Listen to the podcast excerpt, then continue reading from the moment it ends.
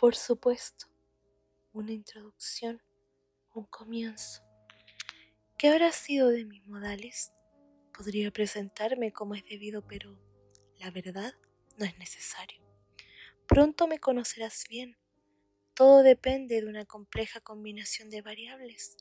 Por ahora, basta decir que tarde o temprano apareceré ante ti con la mayor cordialidad.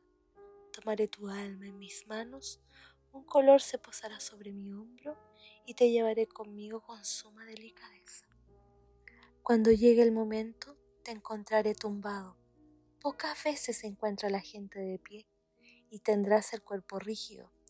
Esto tal vez te sorprenda. Un grito dejará su rastro en el aire. Después, solo iré mi propia respiración y el olor y mis pasos. Casi siempre consigo salir ilesa. Encuentro un color, aspiro al cielo, me ayuda a relajar. A veces, sin embargo, no es tan fácil y me veo arrastrada hacia los supervivientes que siempre se llevan la peor parte. Los observo mientras andan tropezando en la nueva situación, la desesperación y la sorpresa. Sus corazones están heridos, sus pulmones dañados. Lo que a su vez me lleva al tema del que estoy hablándote esta noche o esta tarde, a la hora, el color que sea, les dejaré ojear, quizás no tan solo por un momento en el vago camino hacia más allá de lo que puedan imaginar, mostrando almas que aún cautivas en la libertad pueden ceder a mi merced. No hay cuerpos ni carnes, pero sí tormentos que muchos de ustedes no podrían imaginar.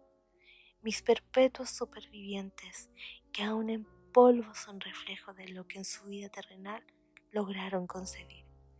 Mi vieja alcahueta, que incluso en el más allá siguen buscando con su lengua de plata. Mi gran caballero que limita su alma, incluso al haber mecido en la paz celestial. Y mi hombre condescendiente, que en el polvo desata más allá de sus carnes. Aquí, ahora, en este tiempo, que no es más que momento de percibir lugares, historias e infortunios, traigo a un plano terrenal lo que ha vagado por años. Si lo reconozco, he visto muchas cosas en este mundo. Soy testigo de los peores desastres y trabajo para los peores villanos desde tiempos más antiguos que Adán y Eva pero estas almas tienen más que decir, más que la tinta que ha desprendido en el papel. Por eso les doy un suspiro, para que puedan incluso luego de siglos ser más voz que polvo.